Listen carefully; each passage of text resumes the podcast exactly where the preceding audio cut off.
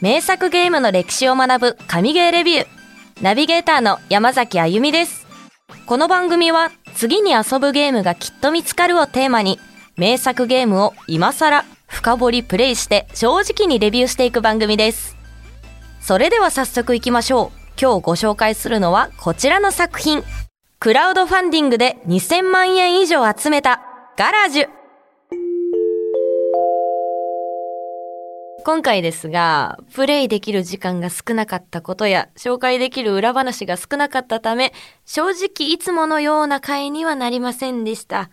それでも大丈夫な方だけご視聴してください。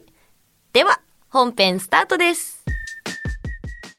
皆さんはガラージュというゲームをご存知でしょうか1999年に発売され、販売元の東芝 EMI がゲームソフトの開発、販売から撤退したため、初版の3000本。2004年にガラージの監督を務めた佐久間智美さんが自費出版した鹿版の500本の合計3500本しかソフトが作られませんでした。販売本数が少ないだけでなく、独特の世界観で中古市場は高騰。最低価格10万円以上の高値で取引されているというまさに幻のゲーム。そんな幻のゲームが昨年12月からアプリゲームとして販売開始。10万円以上出さないと遊べないゲームが610円でできるようになりました。アプリ版をリリースするにあたり、クラウドファンディングで資金を集めました。プロジェクトのリーダーでガラージュの生みの親でもある佐久間智美さんは、ガラージュ。ある時には伝説のゲームと呼ばれ、ある時には幻のゲームと呼ばれるこのゲームは、話題になりこそすれ、実際にはほとんどの人がプレイできないという、作者にとってもユーザーにとっても不幸なゲームでしかありませんでした。最初で最後と思われるこの機会によって、何とかしてガラージュをその本来あるべき姿でリリースし、このゲームに関心を寄せる全ての人にプレイしてもらいたいと考えています。それは、この無謀な試みに対する皆様のご支援によって可能になります。どうぞよろしくお願いいたします。自分の手掛けた作品が一部のユーザーにしか届かず、葛藤していた佐久間さんの呼びかけに、目標金額の300万円を3時間足らずで達成。最終的に大幅に上回る2200万円以上が集まりました。なぜガラージュはクラウドファンディングで資金を集めることができたのでしょうかここからは実際にガラージュを1週間プレイしてみてのレビューを番組のディレクター、コンさんと話していきます。コンさんよろしくお願いします。よろしくお願いします。はい。ガラージュ、コンさんプレイしました。僕は見てただけであ、す。そうだ。そう、私がプレイしてるのをね、LINE の、はい LINE の画面共有ではい見てましたね。見てもらいましたね。じゃあまず、ガラージュのストーリーから。そうですね。タイトルのガラージュとは、ゲームに登場する精神治療装置の名前で、自分の精神へ入ることで精神を治療するという装置。プレイヤーはこのガラージュからの脱出を目指すという物語なんですが、はい、まあ始めてみるとね、はいあんまりストーリーこれあるのかっていうところから僕は始まったのかなっていうふうになんかあああんまりそう見えない状態で始まったよねあんま説明自体がもう、ないよねここをとりあえずこの人と話しなさいよっていうところから始まるんだからめで。っちゃお使い芸だなっていうイメあ、そうそうそうそうそうーそうジ。最初は、マップとかもこう、うん一、つしかないじゃないですかこうどっか別のところに行ってとかじゃなく最初からマップが全部見える状態で始まるんですけどこう内周と外周っうん、ていうこう2つのこうレールに沿ってこう進んでいくんですけど、操作がねあの動かすとかじゃなくて、うんえっと、脱出ゲームみたいに矢印の方向を押すとそっちに動くっていうそうだね部屋をどんどん移動していくっていう感じで元がね99年発売のゲームだから結構難しいですよね。昔ですね、うん、 99年ね小学校1年生だね俺は私4歳ですね6歳 4歳4歳年齢がバレますやだいいけどまあそんなね99年に発売されてこれ元になったハードって何だったんですかパソコンパソコン PC 用のゲームっていう風になってますあねそうなんだ、はい、にしては画質が良かったですそよねれはスマホ版にするにあたってめっちゃ変えたからじゃないあそっか、うん、だってクラウドファンディングの文言でも書いてたけど当時のね 3D の技術ってのが微妙だったからそれを2020年とか2021年にクラウドファンディングでお金集めてリメイクしそたうリフメイクしたっていう感じだから映像に関してはすごい綺麗になったなっていう感じはするしァイナルファンタジー7じゃないですか ポリゴンすごかったねでそもうねポリゴンからの99年当時はすごいなって思わなかった思ったんじ思ゃなっいたでよすか、ねあそうか、うん、だって俺 PSP で最初リッチレーサーズやった時マジで映画じゃんって思ったもあそっか私がもともとね FF に触れたのはもん、うう10とかからなんで、ん、なるほどポリゴン自体には触れたことなかったんですよねそうだよねだからね、まあ、99年に出た時その当時かの人たちからしてもうわ何これすげえって思ったんだろうけどでしょうね、まあ、2021年になってガラージュしてみてもね結構すごい独特な世界観とうんやっぱこのガラージュの一番の魅力なんだろうって思った時に、 はいもう世界観だけな気がするあといそうわかうるあの歪みゲ三大歪みそうゲ三大歪みゲーって言われてるけそどう歪みゲーってじゃあなんだって言われた時に、うん世界観が歪んでいるっていう超曖昧な表現しか出てこなかったからそうなんですよ打つとも違うし、うんなんか不気味よりももっとこう奇妙だからね刺さる人には刺さるし刺さんない人には全く刺さんないだろうなって、うんだと思いますねポケモンみんな好きだけどうんそされやかさんはやってないですからそねうそうだね刺さんない人は刺さんないしそうこうね3人いて3人全員が刺さるとかもないですからねそうガラージュはね人選ぶなっていう気はした見ていてうんうん正直私はあんまり進まない系のまゲあキャーラムキャラ もキャラもやる人だから 登場キャラクターが全部ね機械なんですよねクリーチャーだからねそうそうそうそうスチームパンクとかやっぱそういう SF チックなのが好きな人だとそうですいいねかもしんないよねもっとライトなスチームパンクだったら私も好きなんですけどうん、結構ゴリゴリにうんコア向けのスチームパンクだなっていそううそうそうそう世界観だからでこう場所に行くとキャラクターがボンって顔アップで出てきておしゃべりするんですけどビビるよね初めて見る時結構一緒につ通話しながら見てましたけどそう毎回うわーって言ってたからそねうなんでお前ってなっちゃうやつあの びっくりそう最初はビビります今はもう慣れちゃったけど、うんもうここに行けばこれがいるとかここ一歩進むとこのキャラクターがいるっていうのは分かるんうで、んでも分からなかった時はお店に行ったと思ったらいきなりドアップでキャラクターが出てき て何ってなっちゃう結構本当慣れるまで時間かかるなっていうかマップを覚えないとそう、うんあとはそうゲーム性の話になってくるんですけどすごいゲームオーバーの要素が多いというかそうなんですよっごい気使わないとすぐゲームオーバーになるじゃんこのゲームそうなんですなんかどんまなあ時にゲームオーバーになったんですか進むところっていうのがもう簡単に行けちゃうんですよぼ矢印を押せば進めちゃうんでそうそうだねで至る所にプレス機っていうのがあるんですよ、うん上からガションガションってなんだあれでだからプレスプキレース機だわ そうプレス機が置いてあるんですけどそこにも行けちゃうんですよで行くと潰されてゲームオーバーそうだよねだからもう一回タップ連続で右タップしてるとゲームそのまんまプレス機に突っ込潰んさじゃうっれていうゲームオーバーになりましたっていうのでだからそういう意味でもマップを覚えなくちゃいけないっていうのとそうあとあのー体力ゲージみたいのが2個あるんですよ、うん1個が機能に関するゲージで、うんそれが減っていっちゃうとあの言葉が喋れなくなっちゃうなんか何言ってるか分かんないって言われちゃって、うんあの買い物もできないしお話もできないしであともう一個ゲージが、もう1個が燃料うん、でこれはもう体力ゲージというか動ける時間そうだから体力ゲージがあってもその純濃度だ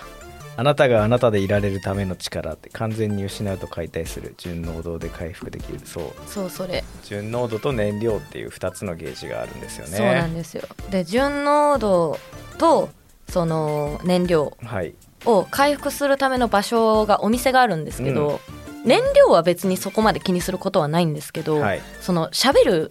純濃度が下がってしまうとその純濃度の回復はうん話しかけないと、あの回復してもらえないんですねそうすごい不便だよねそうだから途中えこれなんかアイテム持ち歩けるじゃないですか、はいはいその中で純濃度のやつとか持ち歩けないのっていう風なね不便さあるよねそうはさすそれがはにできるよねあのー百貨店に行くとうんあるんですよ、ちょっと回復できるアイテムっていうのがうんあるんですけどそれをねあのー買うためにまたミッションこなさなくちゃいけないっていう、そう至る所に設置されてるあの瓶を仕掛けるうんところがあってそれを仕掛けといてしばらく経ってもう一回行くと生き物が入ってるんですようん、でカニが入ってるんですけどそうガラージュ何するゲームかって言われたらねカニとカエルを集めるゲームっていそうう感じがしたなんか脱出するゲームって言うけどその登場人物たちがカニとカエルが欲しいからって言ってひたすら釣りをしたりそう罠を張ってカニを集めて で渡してそれを渡して超おずっとお使いゲームが続くなって思ったんだけど、うんただのお使いゲーじゃないねそう普通のお使い芸だったらただの作業芸そうだよねになるけど西行って東行ってそう北をしてみたいな感じだけどねこれはそうじゃなくレてベねなんかその作業するためにもっと気を使わなくちゃいけないっていうところがあるみたいなのがそうで一気個をポイント使なうのかなところがいっぱいあるんだけどそこにあの奇妙な BGM がうんこう重なってくるとこう精神不安す定ごにいなる、よねずっと人を不安にさせる曲みたいなのが流れてる曲じゃないんですよなんか「こー」みたいなな機械音あれがずーっと鳴ってるからもうずっと続けてたら私精神崩壊するんじゃないかって だから奇妙芸なんですよね三大奇芸に入るんでしょうねそうねそう歪んでますよ、うんまあでもそこも評価されてるポイントだと思うけどね没入され、没入感みたいな部分で言うとそうそうそうそう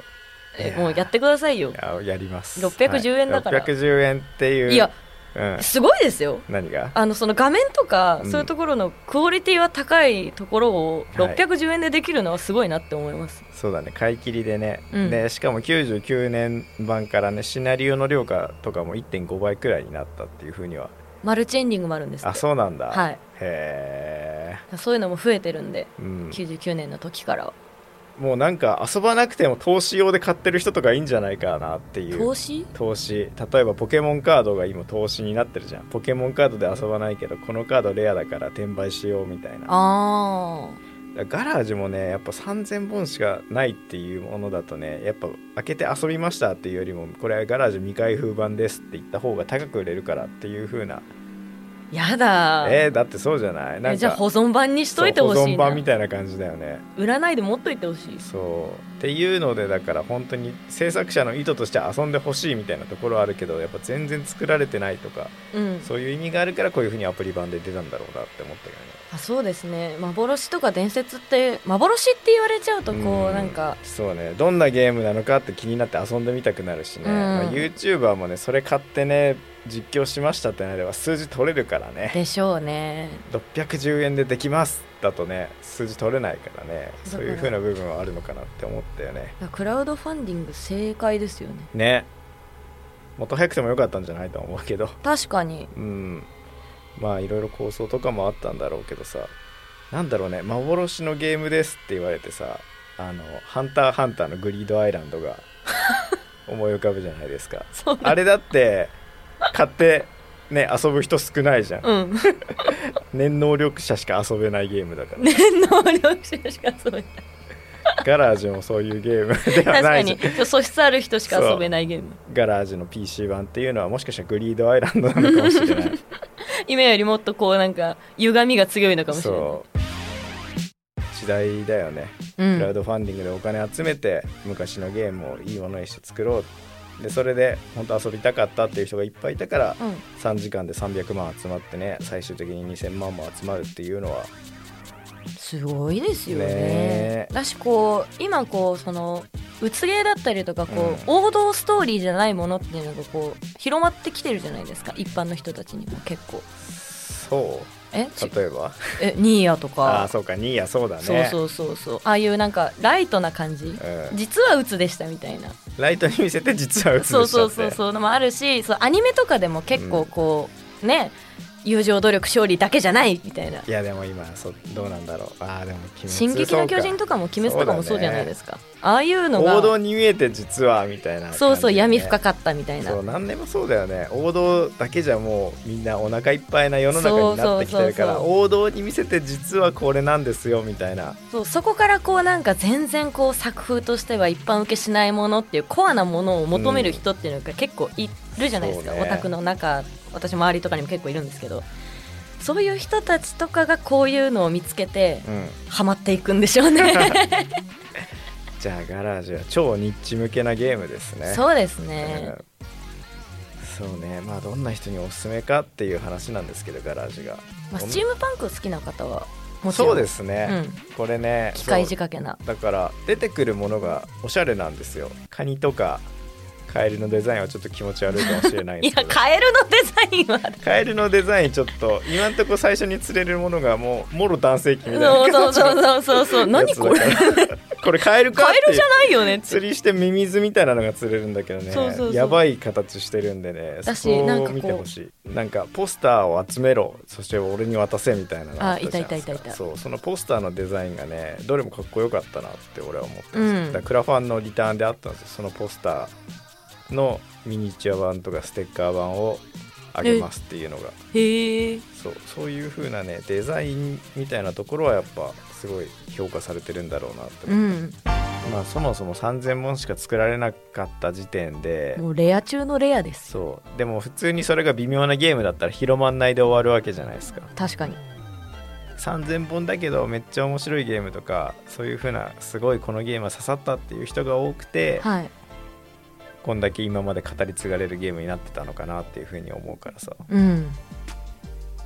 ゆこう本格的に歪ませるって歪み三大ゲームは多少歪んでるゲームは結構あるけど、うんここまでしっかり歪んでるっていうのがこうやっぱ三大歪みゲーの中に入ってるってわけだからそうね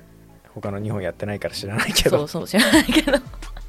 残りの2つクーロンズゲートとバロックはいはどういう方向に歪んでんだろうってちょっと気になっちゃったりはしますうんまあでも面白いのか面白い 刺さるか刺さらないかはやっ刺さらないかだぱこよねう本人のね好みの問題ではありますからほねんそうねえ神なんか歪みゲーって言われるものには今まで触れたことありまいすや初めて聞いたよね歪みゲーなんて言われてもうつゲーだったらわかるんですけどそうねね歪みって何っていうやっぱ王道のゲームしかしてこないからさそう初めて触れる世界観でもここまで話題にならなければ私とかもねあの触れてこなかった世界だからそうだだ,、よからそういうのに触れられたっていう意味では610円で、 610円でこんなね10万円でもさめっちゃガラージュ気になってさ、うん昔ねうん遊んでみようって思って10万出してさうん遊んでみてさ、なんか面白くねえなって思っ たらめっちゃショックじゃない確かにえ待って10年いや20年これ待てば10万出して遊ぶゲームだったかなって思ったら悲しいよねなんか付加価値みたいなのがつくんじゃないですかあそれはだってこれがその後10万かって いうあそうだね10万円分の価値は見出すよねきっそとう多分自動的に脳みそが変換しますそうよ、だねまあ、10万で買っても20万で売れるしなって思えばまあまあ